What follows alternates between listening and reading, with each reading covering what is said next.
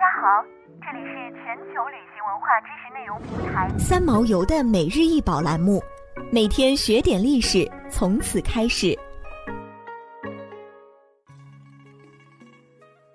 每天学点历史，从每日一宝开始。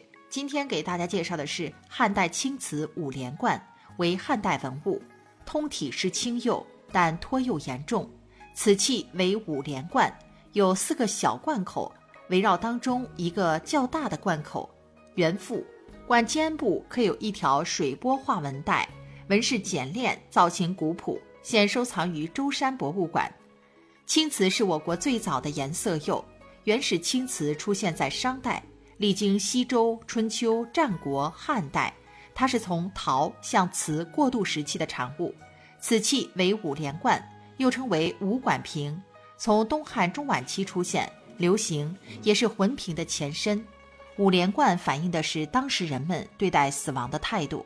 荀子理论中说：“视死如生，视亡如存，将死后的世界看成另一个现实世界，要放置大量随葬品，来模仿现实社会生活的方方面面。所以汉晋时期盛行厚葬，期盼能继续享受奢侈生活。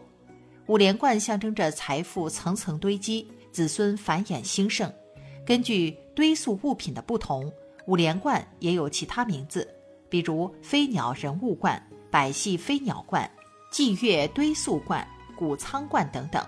不过，只有士大夫阶层才有资格陪葬五连冠。既然象征着财富，那罐子上堆积的各种物品自然是越多越好，所以五连冠的造型也越来越夸张。三国时，周围四个小罐甚至被各种楼台、亭阙、人物、羊、鸟等给淹没了。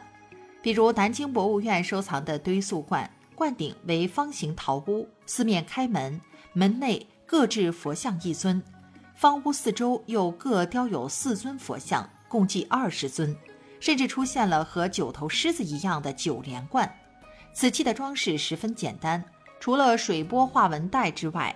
没有任何其他的色彩和装饰，其花纹应该是用类似尖针状的竹木工具在坯体表面以外力均匀的刻画，转折流畅，线条粗细一致，布局匀称。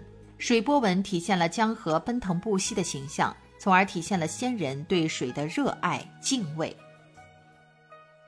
想要鉴赏国宝高清大图，欢迎下载三毛游 App，更多宝贝等着您。